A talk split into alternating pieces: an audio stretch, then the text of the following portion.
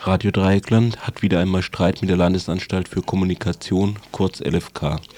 Die LFK fordert die Sendungsmitschnitte von sieben einzelnen Tagen, um sie im Rahmen ihrer Rechtsaufsicht auf die Aussendung von Aufrufen zu verbotenen Demonstrationen zu untersuchen.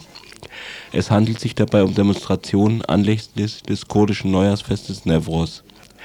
Das so unter Rechtsaufsicht gestellte Radio Dreieckland sieht in der Forderung, die Sendungsmitschnitte mit auszuliefern den Versuch, eine Art Zensur auszuüben und wird die Bänder natürlich nicht ausliefern. Ebenso weigert sich auch Radio Querfunk aus Karlsruhe, ebenfalls von der LFK, angeforderte Bänder herauszugeben. Wir sind natürlich der Meinung, dass wir im Recht sind und dies bestätigte uns auch unser Geschäftsführer Michel Menzel in einem Telefongespräch. Was ist denn jetzt der aktuelle Stand der Auseinandersetzung? Aktueller Stand ist, dass wir am 1. April von der Landesanstalt äh, einen vollziehbaren Bescheid bekommen haben, in dem wir ultimativ unter Androhung eines Zwangsgeldes aufgefordert sind, 120, die 100, 112 Stunden auszuliefern, ihr zuzustellen. Wir haben gegen diesen Bescheid, der auch die sofortige Vollziehung, also sofort äh, Ausführung äh, beinhaltete, äh, Klage beim Verwaltungsgericht erhoben. Das ist das einstweilige oder vorläufige Rechtsschutzverfahren. Diese Klage ist seit Dienstag eingelegt äh, und erwarten, dass angesichts der materiellen Rechtslage des VOG Stuttgart äh, das Ansinnen der Landesanstalt nicht bestätigt. Warum sträuben sich denn bei Radio Dreieckland die Haare, wenn man die Bänder ausliefern muss? Also das ist ja ein ganz komischer, äh, äh, eine ganz komische Situation. Die eine Situation ist die, dass da ein äh, Innenministerium oder Polizeibehörden sich einfach an die Landesanstalt wenden, wenn ihnen Berichterstattung nicht passt. Das ist der eine Vorgang, der unmöglich ist. Der andere Vorgang, der dann weiterläuft, ist der, dass dann diese Landesanstalt äh, einfach äh, glaubt, im, also äh, eine Berichterstattungskontrolle machen zu können. Also eine direkte Programmkontrolle beziehungsweise teilweise ja sogar eine Programmbeeinflussung. Also wir haben ja das Fax erhalten, dass wir schon Sendungen abgeliefern sollten, die noch gar nicht gesendet gewesen sind.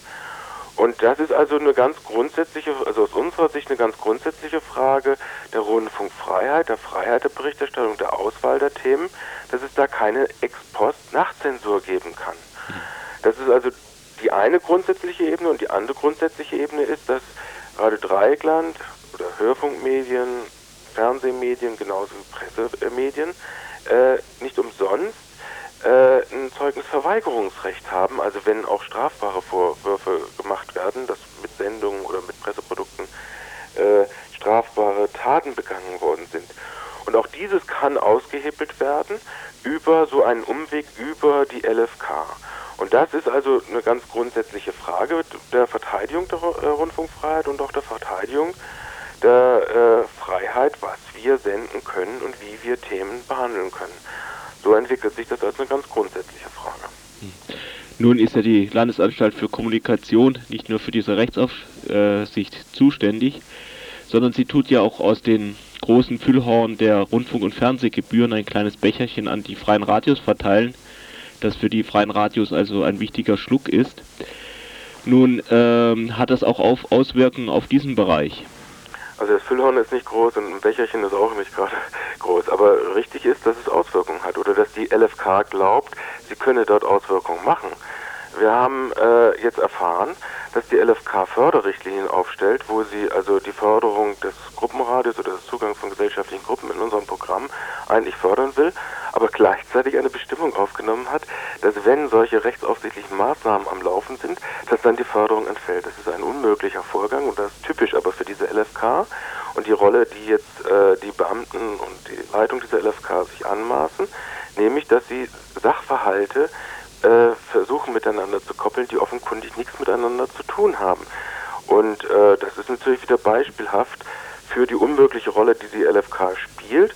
Und ich denke auch, es ist ein erneuter Beleg, dass eigentlich man nur noch darüber diskutieren müsste, ob diese Medienanstalten, insbesondere in angemaßten bürokratischen Kontrollaufgaben und äh, Pressionsmaßnahmen, die sie sich jetzt anmaßen, überhaupt noch zeitgemäß sind und ob die nicht wirklich als Sonderbehörden auch abgeschafft gehören sodass wir dann eine Situation haben, auch wie in einer Presselandschaft oder sonstigen Medienlandschaft, dass es da keine Institutionen gibt,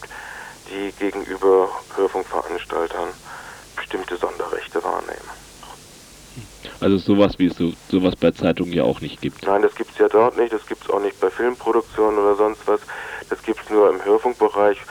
Und der Grund dafür ist gewesen, dass es knappe Frequenzen gibt, also dass der Frequenzbestand äh, knapp ist und dass es da eine Gefahr gibt der Medienkonzentration. Das waren eigentlich die Gründe, weshalb diese Medienanstalten äh, zur Zulassung und zur Aufsicht eingerichtet worden sind. Aber jetzt werden ja auch die Konzentrationsbestimmungen abgeschafft. Äh, es äh, besteht eigentlich kein Grund mehr für diese Medienanstalten. Insbesondere besteht kein Grund, wenn sie sich in eine Rolle oder wenn sie sich Aufgaben zuziehen oder glauben, anmaßen zu können, äh, die darauf hinauslaufen, Programminhalte zu steuern oder Programminhalte äh, in Form einer Nachtzensur zu beurteilen. Soweit Radio Internes. Also Bänder werden nicht ausgeliefert und wir brauchen uns hier hinter Mikrofon nicht bei jedem, das sollte man sich eigentlich nicht gefallen lassen, was einem so rausrutscht, überlegen müssen, ob das vielleicht schon der Aufruf zu einer verbotenen Demonstration war.